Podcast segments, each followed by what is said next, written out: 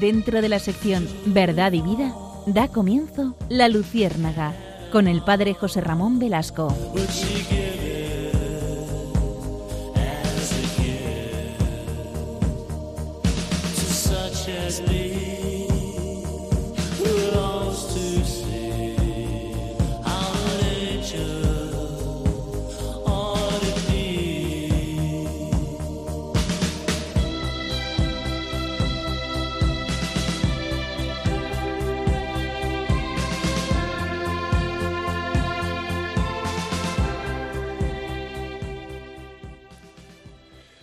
Corría el año de 1517, justamente hace cinco siglos. En este año fallecía en Roa, al sur de Burgos, un personaje excepcional para la corona de Castilla, excepcional para la cultura, excepcional para la iglesia. Se llamaba Gonzalo, su nombre de pila era Gonzalo, pero seguramente a ustedes no les suene mucho este nombre. Bueno, les sonará porque estarán eh, diciendo cuántos Gonzalos conozco yo. ¿Y si les digo que él era cardenal y que se llamaba Cardenal Cisneros? Ahí sí, ¿verdad? Ahí sí les suena. Cardenal Cisneros nació en Torrelaguna en 1436 y fue arzobispo de Toledo, primado de España, y tercer inquisidor general de Castilla. Él pertenecía a la orden franciscana. Fue un hombre excepcional. De hecho, fue regente a la muerte de, mm, del rey Juan, Juan de Aragón. Él, él, fue regente de, de, Castilla y hasta que ya por fin entró, entró el emperador Carlos a, gobernar España. Vamos a detenernos hoy, si les parece, en el Cardenal Cisneros, porque estamos celebrando este quinto aniversario de su muerte. Y porque verán ustedes qué tiempos fascinantes aquellos de, la unidad de España. Eh, en el año 1492, eh, España por fin es una unidad política, social, religiosa y cultural, por supuesto. El cardenal Cisneros fue una figura esplendorosa si les parece, acompáñenos, porque les va a encantar, les va a encantar esta figura. Muchos de ustedes la conocerán de sobra, pero quizás a algunos se le escape hasta qué punto fue grande este hombre. Vénganse con nosotros. Buenas noches, Iria Fernández. Buenas noches. Y buenas noches, Alex Gutiérrez, que desde el control nos anima y nos alienta. Y vénganse con nosotros, con el Calderas Cisneros.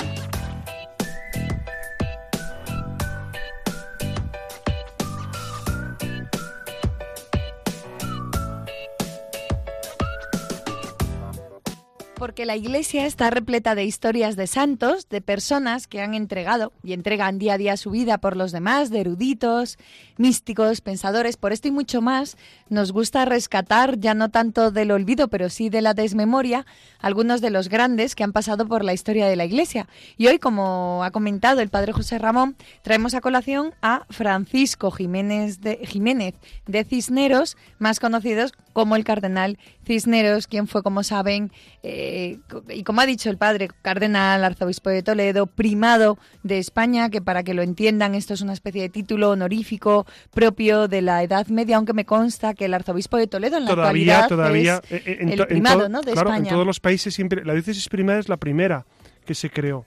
En nuestro caso, Toledo, ¿no?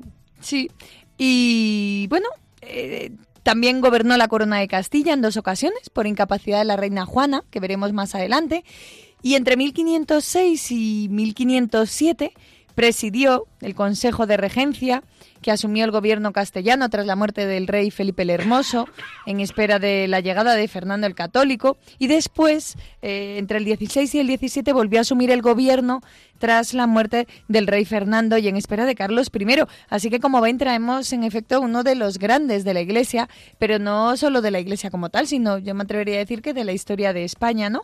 Y, y antes de nada sepan que es muy difícil abarcar completamente la vida del cardenal Cisneros. Es eh, prácticamente imposible resumir en un único programa la gran labor realizada por este hombre, incluso citando todos y cada uno de los cargos, funciones o tareas realizadas por el cardenal, no sería imposible penetrar en, su mundo interior y conocer plenamente aquella fuerza que le movía a ejercer sus cargos con tanta diligencia, aun siendo tan contrarios a sus gustos personales, y después entenderán por qué, por qué decimos esto.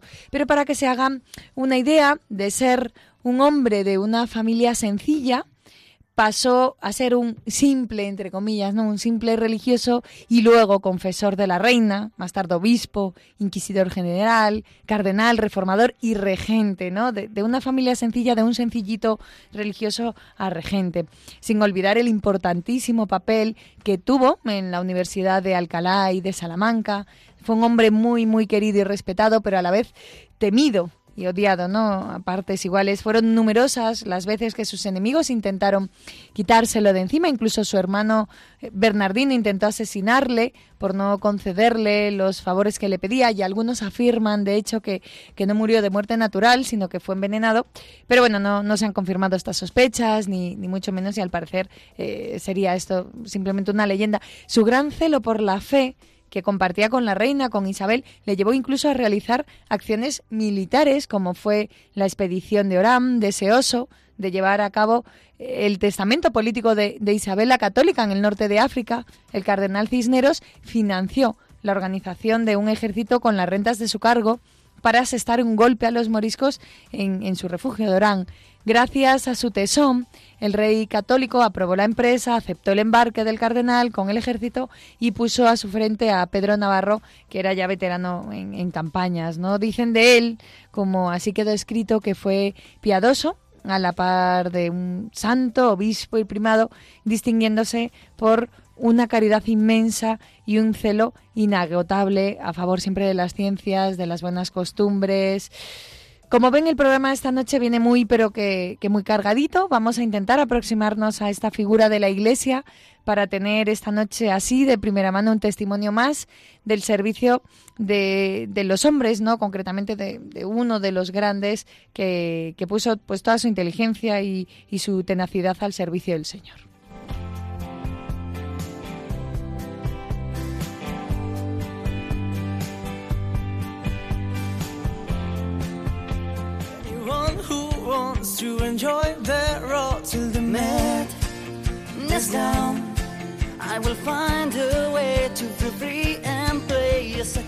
Estamos escuchando al grupo Aurin con su canción Last Night on Death, que trata sobre todo aquello que necesitamos expresar y que por algún motivo no hemos tenido ocasión de hacer.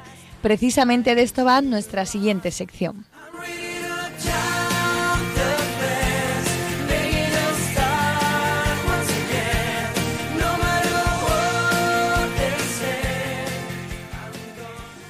Pero antes de, preguntarle al padre José Ramón Velasco por algunas de nuestras inquietudes, vamos a detenernos brevemente en unos apuntes que tienen que ver con nuestro cardenal Cisneros, como no podía ser de otra manera. Como saben, nació en Torrelaguna, que es un pequeño pueblecito de la Comunidad de Madrid. Se llamaba, como bien han dicho antes, Gonzalo, antes de su entrada en religión, cuando cambió el nombre por el de Francisco. Pertenecía a, su familia, a la más modesta nobleza de Castilla, los Jiménez. Su padre, Alfonso Jiménez, era receptor real de diezmos para auxiliar a los reyes de España en sus guerras contra los infieles. Los diezmos, José Ramón, esa décima parte, ¿no? Que... Claro, eran los impuestos de la época. Eh, no había declaración de renta, entonces no sé bien cómo lo calculaban, pero vamos, eh, estaban continuamente pidiendo para, para guerras, y, y, y, para construcciones. Dense cuenta que los grandes proyectos arquitectónicos de la época también se sufragaban con, con, con, Con el, con el diezmo, impuestos. las catedrales, la construcción claro, de... Claro, claro, claro. Todo el impuesto eh, en, en la lana, en los productos agrícolas, en el aceite, en el vino, todo, todo lleva su impuesto. O sea que eh, lo del impuesto no es, no es, No es de exclusivo de, la iglesia, de todos modos. No, y ¿cómo no es de ahora solamente. No, no, claro. Bueno, pues su familia se había empobrecido, aunque todavía sepan que eh, era considerada como una familia de renombre. Importante, sobre todo por la época en la que estamos hablando. Entró en la religión muy pronto, luego continuó sus estudios en la Universidad de, de Alcalá de Henares y terminó en la de Salamanca. En esta última estudió Derecho, Filosofía y Teología. Y es entonces, cuando termina de la carrera de teología, cuando comienza toda una vida repleta de aventuras. Se le concedió el arciprestazgo de Uceda, motivo por el que se enfrentó al arzobispo de Toledo, Alfonso Carrillo. A causa de este enfrentamiento, fue apresado y estuvo eh, padeció cautiverio durante seis años. Debía de sobrecoger la entereza de este hombre que, que no se doblegó ante ninguna amenaza. Carrillo, Alfonso Carrillo, ante semejante hombre no pudo seguir manteniéndolo en la cárcel y decidió liberarlo para que ocupara el cargo que le correspondía. Sin embargo, al poco tiempo terminó permutando su beneficio por la Capellanía Mayor de Sigüenza y fue allí donde conoció al obispo de esta ciudad, don Pedro González de Sigüenza, quien al ser nombrado arzobispo de Sevilla encargó el gobierno de Sigüenza a Cisneros, nombrándole vicario general. Fíjense qué curioso. El, el paso por la cárcel de el, futuro cardenal Cisneros le propició eh, una serie de virtudes y un, y un tiempo valiosísimo para ir fraguando el personaje que fue. Si ustedes recuerdan, a San Juan de la Cruz le pasó lo mismo. San Juan de la Cruz estuvo encarcelado en Segovia y allí también eh, fue fraguando parte de su producción eh, literaria y de su y, y- y, por qué no decirlo también de su intimidad con el Señor y de su y de su virtud heroica. Fíjense, los tiempos de cárcel para estos grandes hombres, lejos de ser, bueno, no olvidemos a Cervantes también, que estuvo encarcelado en Argel. Eh, eh, para, para tantos hombres la cárcel ha supuesto tiempos de regeneración, tiemp- hoy, hoy diríamos de reinventarse, tiempos de volver a lo esencial, tiempos de repensar tu propia vida. ¿no? Yo estoy pensando ahora, si me permiten, por analogía, en Armando Valladares. No sé si ustedes recuerdan quién es, es un disidente del- del- de Cuba de los años 70. Escribió un libro contra toda esperanza. Yo no sé si vive todavía Armando Valladares, pero a mí me hizo mucho bien ese libro. Ah, Va, va describiendo cómo él, eh, pues, a base de la fe que vivía, eh, logró mantener la entereza moral eh, en, en la, en la prisión cubana, ¿no? Iba contando pues las vejaciones a que le sometían, el- el profundo horror de aquellas cárceles en ese momento. Eh, pienso que, que para muchos la cárcel tiene un efecto eh, taumatúrgico, es decir, hace, otros no. Para otras personas eh, la cárcel les sume en la angustia y en, y, y en, y en la desesperación, ¿no? Pero me impresiona mucho cómo, cómo la motivación va variando. Ustedes saben que Víctor Frankl, que era un gran psiquiatra, él estuvo eh, en campo de concentración en la Segunda, en la segunda Guerra Mundial y él, e- él ya antes de, la Segunda Guerra Mundial había trabajado en la logoterapia y él afirmaba que el tiempo de cárcel, el tiempo de, prisión, el tiempo de campo de concentración, eh, para algunos suponía el, quebrantamiento total de su vida y morían o se suicidaban, pero otros sobrevivían porque tenían una gran motivación. Sobrevivía precisamente la logoterapia es, es, es la curación a través de dar sentido, de dar razón.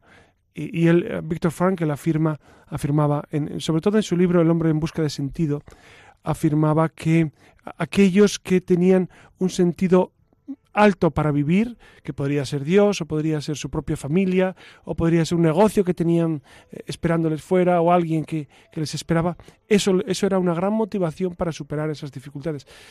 Como Cisneros, y como San Juan de la Cruz, y como Cervantes, y como tantos, ¿no? Que, que, que a pesar de la cárcel, a pesar de la privación, pues luego salen adelante. También podemos pensar en la gente que ha sufrido muchísimo en una enfermedad y que ha estado postrada en un hospital durante tiempo, ha estado privada de, de- de la salud y luego eh, de alguna manera se va troquelando a sí misma para resurgir de nuevo como el ave fénix, ¿no? Pues eh, son experiencias que creo que es bueno señalar y recordar.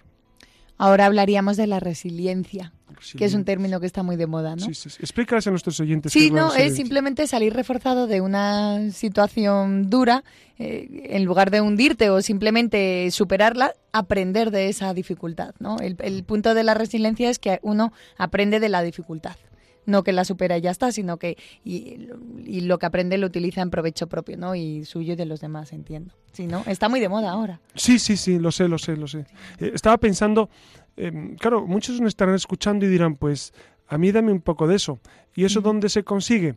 Pues eh, habría que preguntar a un psicólogo, a un psiquiatra, ¿no? Para que nos, nos explicara bien cómo se consigue esa capacidad para sacar bien de los males. Pero, si me permiten, desde mi ignorancia a nivel psicológico y psiquiátrico, yo estoy convencido que desde la aportación de la fe también existe esa resiliencia, ¿no?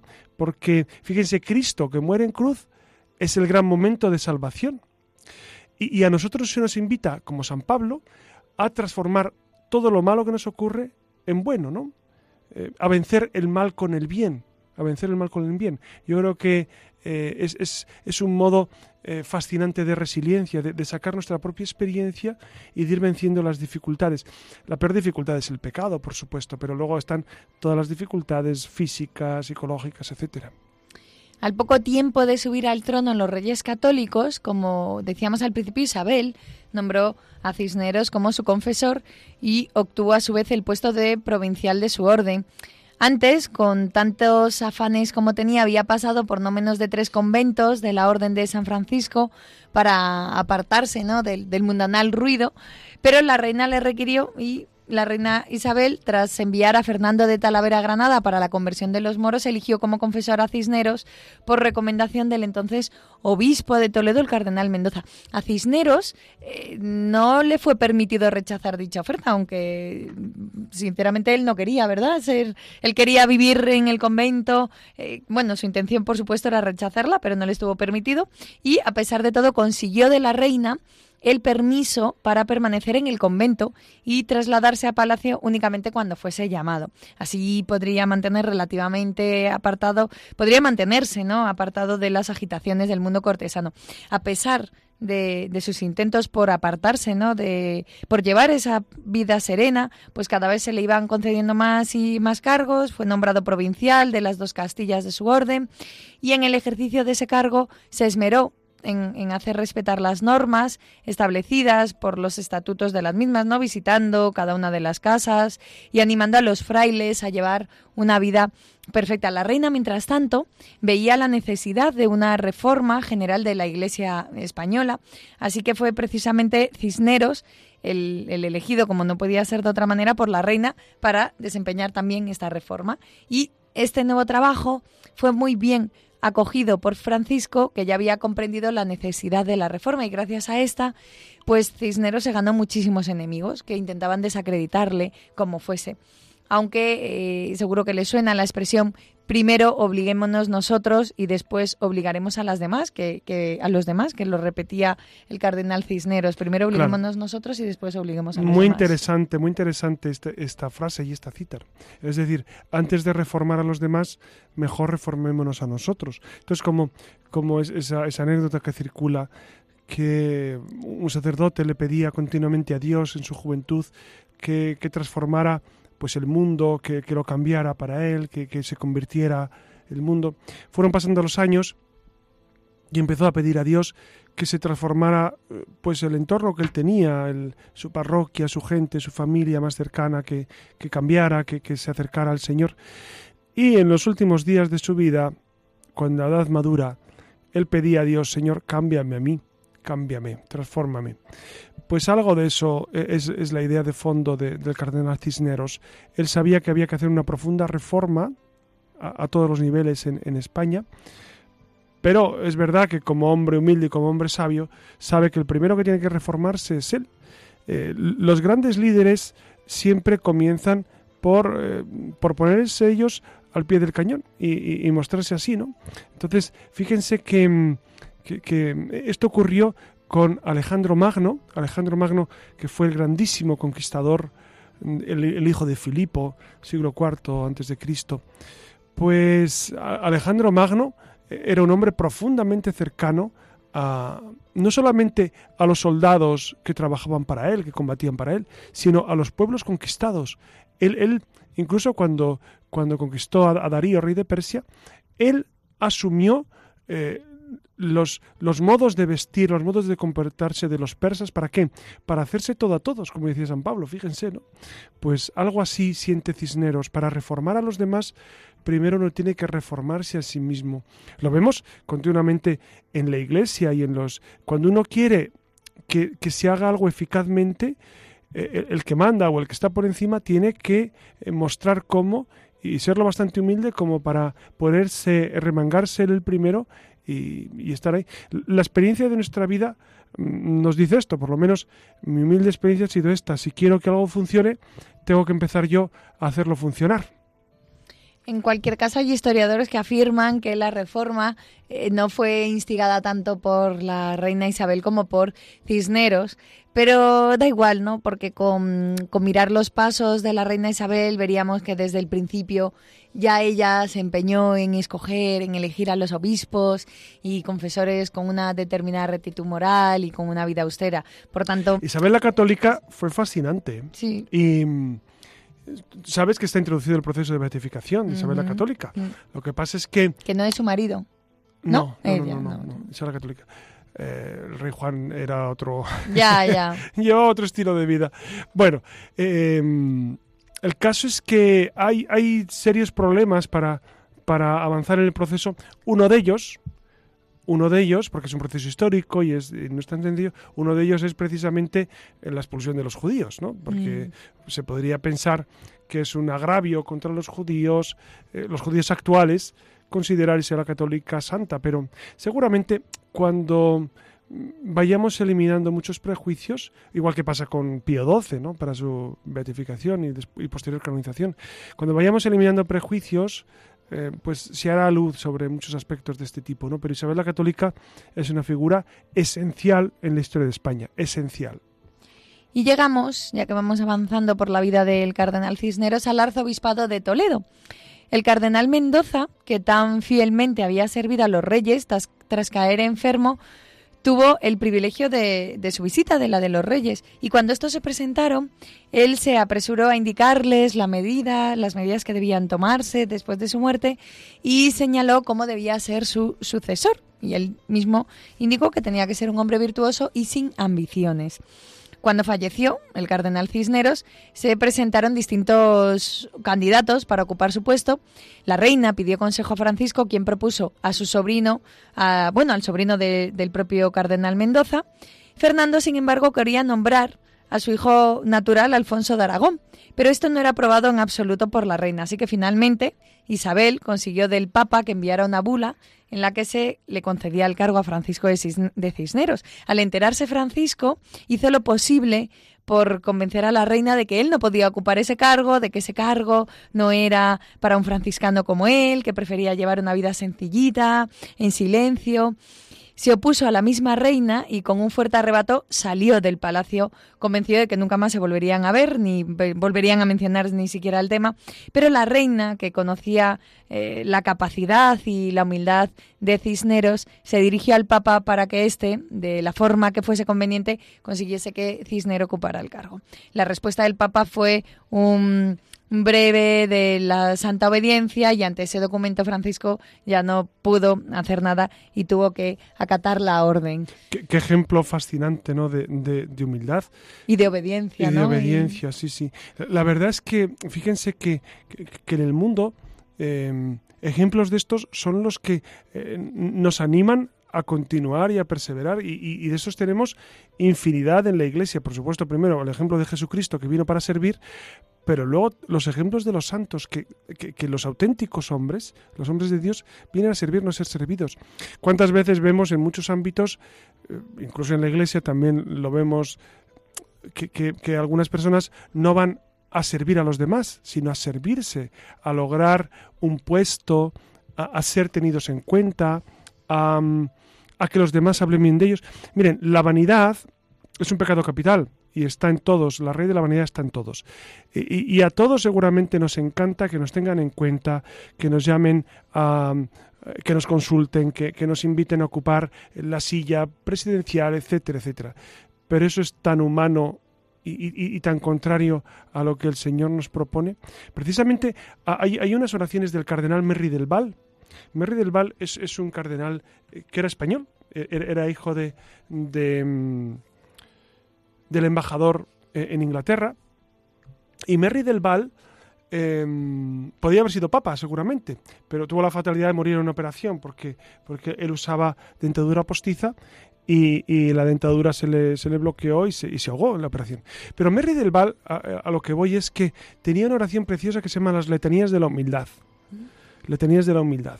Y entonces son unas letanías preciosas para leerlas y para asimilarlas, ¿no? Él dice, del deseo de ser tenido en cuenta, líbrame Jesús. Del deseo de ser llamado a cargos, líbrame Jesús. Que los demás sean más amados que yo, haz Jesús que lo desee. Que los demás sean elegidos a mí, preferidos a mí en todo Jesús, etcétera, etcétera. Son letanías preciosas, letanías de la humildad. Que si uno las reza con frecuencia, pues poco a poco te vas dando cuenta que lo importante es servir, lo importante es ser como Jesús y que luego los cargos o las situaciones, pues eso es tan, es tan banal, es tan banal. La vida se pasa tan rápido, ¿verdad, amigos? Ustedes que eh, tenemos mucho público joven, pero también hay, oyentes eh, de cierta edad y se dan cuenta que la vida se ha pasado volando. ¿Y, para qué nos sirve? ¿De qué nos ha servido, de qué nos ha servido estar eh, en el candelero o en el candelabro que dicen los, los otros? ¿no? ¿De qué nos ha servido estar en el candelero siempre, estar figurando si al final tu vida es lo que eres ante Dios y nada más. Esto el cardenal Cisneros lo tenía muy claro. Tenía clarísimo que él tenía que construir su, vida de cara a Dios. Luego, la opinión que tuviera la gente, pues le importaba casi nada, ¿no? De hecho, ustedes habrán visto la imagen de, de, San Francisco de Asís, que está abrazado a Cristo, Cristo que ha desclavado su brazo de la cruz, pero que está apoyado en una bola, la bola del mundo. Es, es el sentido que tiene San Francisco de Asís despreciando lo mundano, lo mundano, despreciando eh, los, pues esos honores y, y, esas ínfulas. Entonces está pisando el mundo para abrazar a Cristo. Pues eso es lo que el, el cardenal Cisneros vivía con mucha intensidad. Él quería amar a Jesucristo, amar a las almas, pero rechazando todo lo que fuera pompa, boato, ocupar puestos, etcétera. Es fascinante. A, veces, y me permiten una, una, una, digresión una vez más, cuando observamos eh, eh, la actitud de algunos políticos, algunos, no digo todos, seguro, pero algunos políticos que no están para servir, sino para servirse, que mienten a sabiendas, que, que son sorprendidos en actos delictivos y continúan manteniendo la mayor y no se bajan de sus cargos, eh, es vergonzoso, es vergonzoso, ¿no? Es vergonzoso que, que, en nuestro mundo nos hayamos acostumbrados nos hayamos acostumbrado a que la gente que nos gobierna, algunos de los que nos gobiernan, no estén para servir al pueblo, sino para servirse de él. Es profundamente vergonzoso. Y a ustedes seguramente, como a mí, como a todo el mundo, le causa estupor y le causa rabia y lástima eh, el ver cómo, cómo tanta gente no está para servir, sino para servirse. Por lo tanto, usted y yo, si le parece, hagamos un propósito de servir más, de servir más, de no buscar puestos, ni cargos, ni, ni loas, sino estar para servir sencillamente como Jesucristo. Y lo hemos dejado en que el cardenal Cisneros llegó a ser arzobispo y su vida estaba consagrada al trabajo, al estudio, a la oración. Hubo quien se atrevió a criticarle por la ostentación de sus vestiduras, sin embargo, cuentan que el cardenal Cisneros llevaba un cilicio que destrozaba sus carnes y la túnica de la orden que cubría su cuerpo. De alguna manera esto demostraba que en su interior el cardenal seguía siendo un franciscano llamado a la pobreza, porque él en el fondo detestaba tener que, llevar todas esas ropas. Las formas exteriores tuvo que tomarlas por el cargo que ocupaba. De hecho, hay una carta que el Papa dirige al arzobispo en la que le pide que se apartase de la pobreza franciscana, ya que su cargo lo exigía aunque de puertas adentro podía vivir eh, pobremente. Y el cardenal acogió esas recomendaciones del Papa y aunque aparentaba gran lujo exterior, recuerden eh, que estamos hablando del siglo XVI, ¿no? Eh, en su palacio cardenalicio vivía la más absoluta austeridad. Y algo que interesa mucho en la labor en Cisneros es su labor cultural.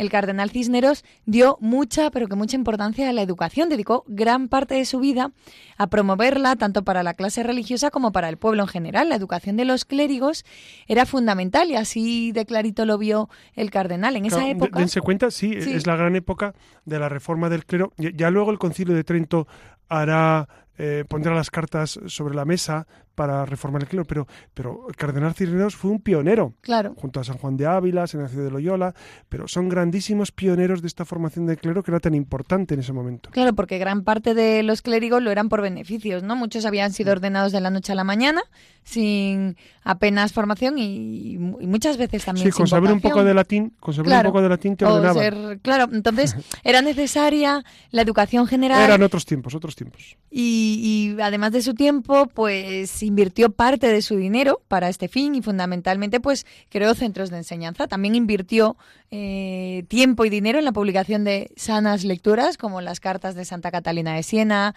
la biografía de Santo Tomás de Canterbury, obras de Aristóteles, las instituciones de Santa Clara y se convirtió pues en, un verdadero mecenas ¿no? de la época al cardenal. Consideraba que difundiendo estas lecturas, estas buenas lecturas y facilitando la educación general se acabaría con, con muchos de los males que, de los que se aquejaba la Iglesia y la sociedad en la época. Además de la publicación de obras ajenas, se esmeró en realizar obras propias. Yo no sé, siempre estos santos tienen tiempo, los días les cunden mucho más que 24 horas, como es el caso de la, de la Biblia políglota. Complutense, sí. Eso fue una grandísima obra que ayudó eh, enormemente al desarrollo del estudio de la Sagrada Escritura. Pues su labor en cuanto a educación se concretó en que creó centros de enseñanza, escuelas, residencias y casas para religiosos y bueno, su mayor creación que fue la, Universidad de Alcalá. La labor de Cisneros no solo se, ciñó a la universidad, sino que hizo mejoras en todo el entorno para convertir la villa de Alcalá en una verdadera ciudad universitaria como la conocemos en nuestros días, ¿no? Y a la par de la Universidad de Alcalá creó pues también el Colegio de San Ildefonso. Rápidamente se extendió la fama de esta universidad por toda Europa. Gozaba de, un enorme prestigio por la calidad de sus profesores y por la exigencia de sus normas. Las primeras constituciones fueron redactadas por el, por el mismísimo cardenal Cisneros y en estas se regulaba toda la vida relacionada con el mundo universitario, desde el salario de los profesores, los derechos y deberes de los alumnos, hasta las, las programaciones académicas, las normas de la biblioteca. dense cuenta que estamos eh, a inicios del siglo XVI y que para este momento ya las universidades en el mundo tienen, pues son de, final del siglo XII, entonces han pasado ya tres siglos eh, largos y, necesitan reforma. Eh, han caído en un, cierto aburguesamiento en algunos casos, pues como ocurre hoy con, tantas instituciones. Entonces, el cardenal tiene esa iniciativa de retomar con seriedad los estudios universitarios. ¿Qué más? ¿Qué más? Tenemos la reforma del, del clero, ¿no? Empezando por Toledo, el error que, que, bueno que predominaba en la Iglesia española, por, bueno, en la Iglesia de aquel entonces era el judaísmo. Los intelectuales judíos habían logrado influir en el pensamiento de los sacerdotes y religiosos que como no tenían formación y como hemos dicho a veces tampoco tenían vocación, eh, recibían las doctrinas de los judíos no abiertamente. De hecho, gran parte de los eclesiásticos eran bastardos de los reyes o de los nobles.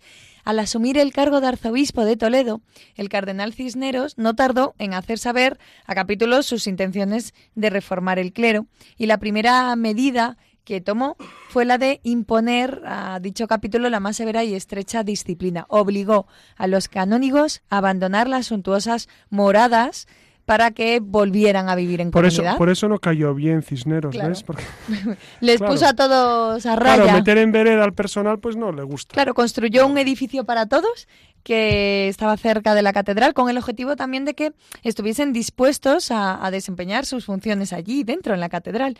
En el primero de los sínodos celebrados por Cisneros en Alcalá, mandó a los párrocos que predicaran el Evangelio los domingos y fiestas de guardar, ya que dicha costumbre eh, se había olvidado prácticamente.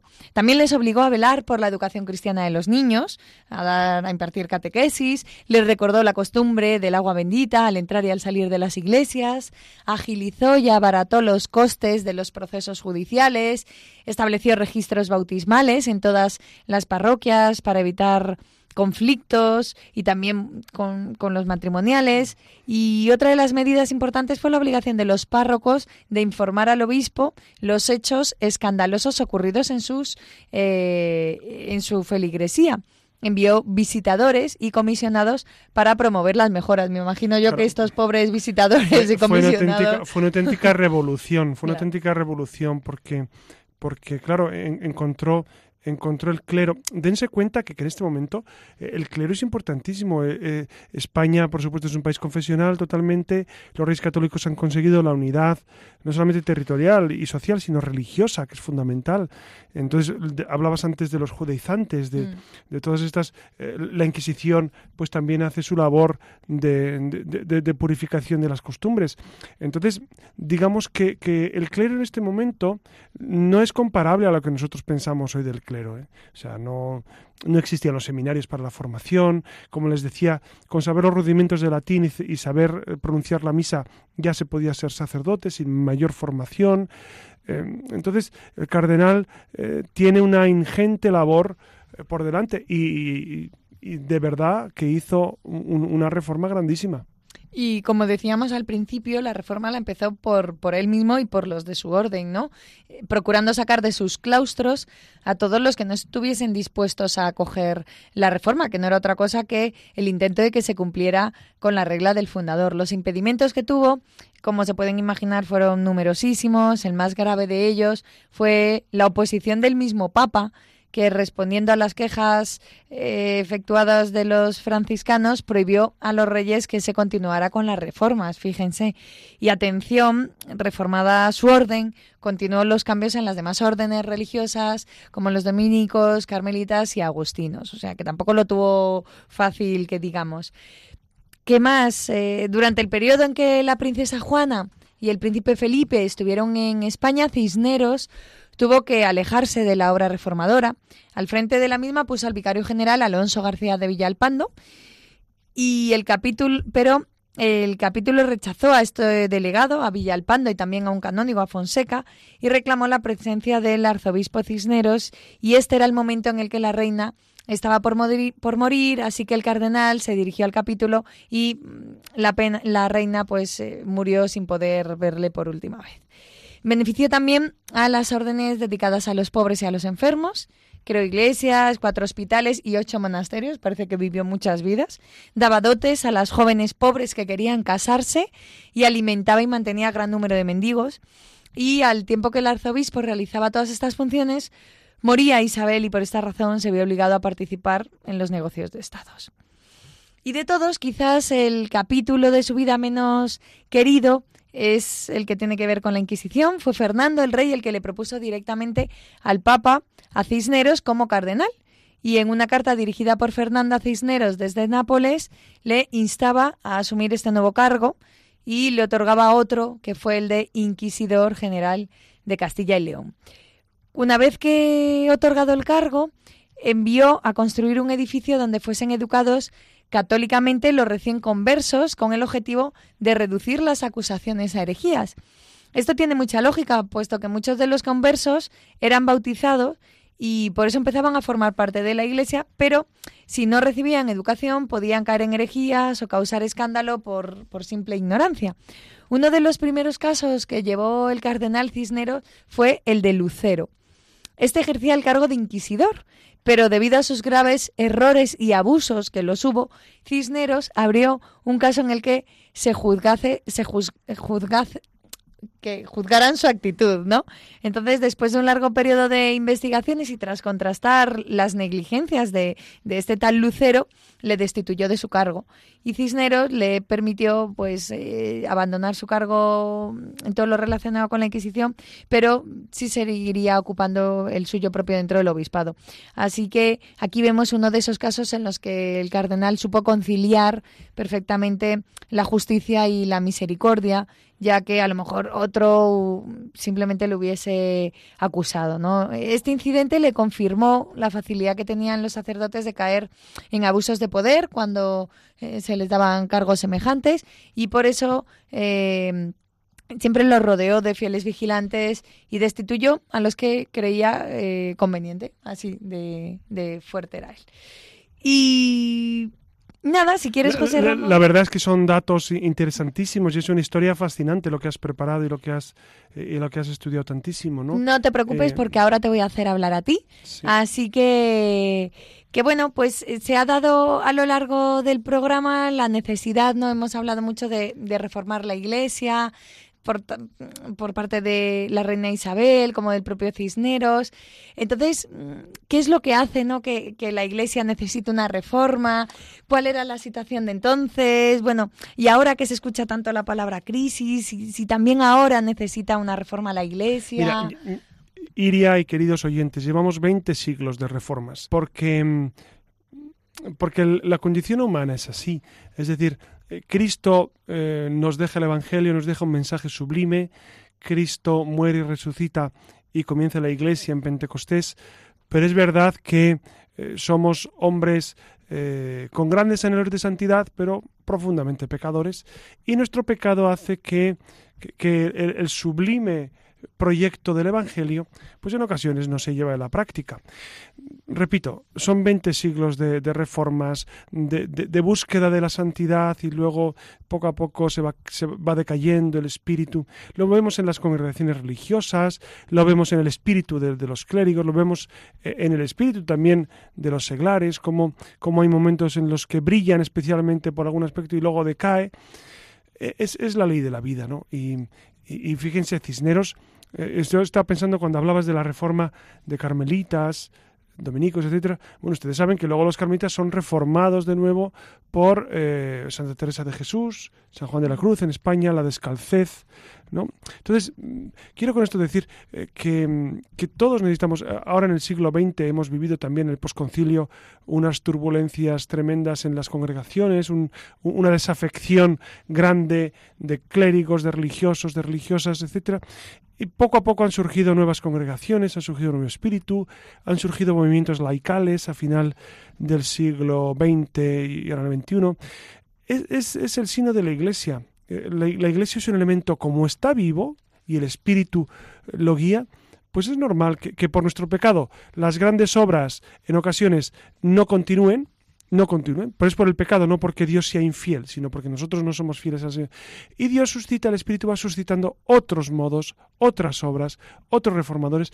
Por eso hay que vivir siempre con esa confianza puesta en la gracia de Dios que continúa una y otra vez alentándonos. Pues muchas gracias, José Ramón. Quedan más interrogantes, pero con esto yo creo, con todos los datos que han escuchado esta noche, que, que tienen para hacer de boca. Así que ya saben que, que, bueno, que tenemos eh, correo electrónico, la radiomaria.es, para que nos dejen si quieren cualquier comentario en el blog y ya saben que les esperamos en la red.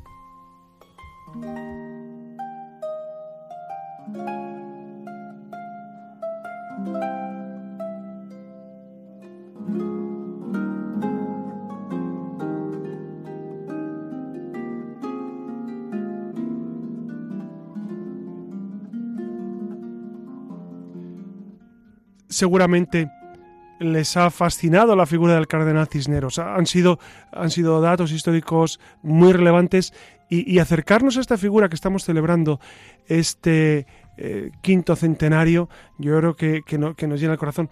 Hay, hay algunos datos curiosísimos de su vida. Por ejemplo, eh, el origen de las iglesias magistrales. Actualmente solo existen dos iglesias magistrales, una en Alcalá de Henares y otra en Lovaina. ¿Y por qué eso de magistral? El título, actualmente poco más que honorífico, significaba entonces que una parte importante del cabildo de la iglesia debía estar formado por maestros, magister, de la universidad. Con esta disposición el cardenal solucionaba otra de sus preocupaciones, dotar de jubilación, jubilación en sentido eh, amplio, ¿no? porque no existía ese- ese término, a sus profesores eméritos. Es decir, cuando un profesor ya no podía dar clase, ¿qué hacía? ¿De qué iba a vivir si no había seguridad social y no había bancos eh, para guardar cuentas corrientes? Pues tener un, un sueldito, un sueldito. Entonces, eso es lo que hacía esas rentas eclesiásticas. Entonces, él, él se preocupaba de esto. Ah, Hay otro dato interesante. Ustedes saben que, que en 1501 el cardenal Cisneros instituyó la obligatoriedad de identificar a las personas con un apellido fijo.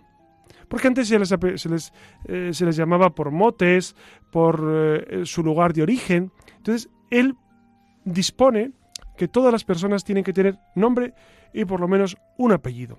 ¿Para qué? Para, lograr registrar a las personas. Eh, como antes decía Iria muy bien, comienzan aquí los archivos parroquiales para justificar que uno realmente estaba bautizado, sino cómo se sabía el origen. Dense cuenta que, en aquel momento la pureza de sangre era muy importante y saber si venías mm, de sangre católica o sangre musulmana o sangre judía, pues eh, era muy relevante a todos los niveles. Por eso son datos interesantísimos que, nos hablan de esta figura excelsa, grandísima, de, un hombre que, que se supo gastar y desgastar por el reino, por Dios y por los demás. Por eso, ojalá que, en este año 1517, 2017, eh, en este año 2017, que, recordemos esta figura y agradezcamos a Dios cómo Él lleva los hilos de la historia, cómo Dios sabe qué, figuras ofrecer. Eh, yo cuando, cuando pienso en grandes hombres de la Iglesia no puedo olvidar a San Juan Pablo II, que fue un cardenal Cisneros de otro modo, pero, pero de una relevancia fundamental. Bueno, pues hasta aquí todo lo que teníamos que contarles. Buenas noches, Iria Fernández. Buenas noches. Buenas noches, Alex Gutiérrez. Y buenas noches a todos ustedes. Que, que, que, descansen y muchas gracias por compartir con nosotros estos momentos. Les ha hablado su amigo José Ramón Velasco.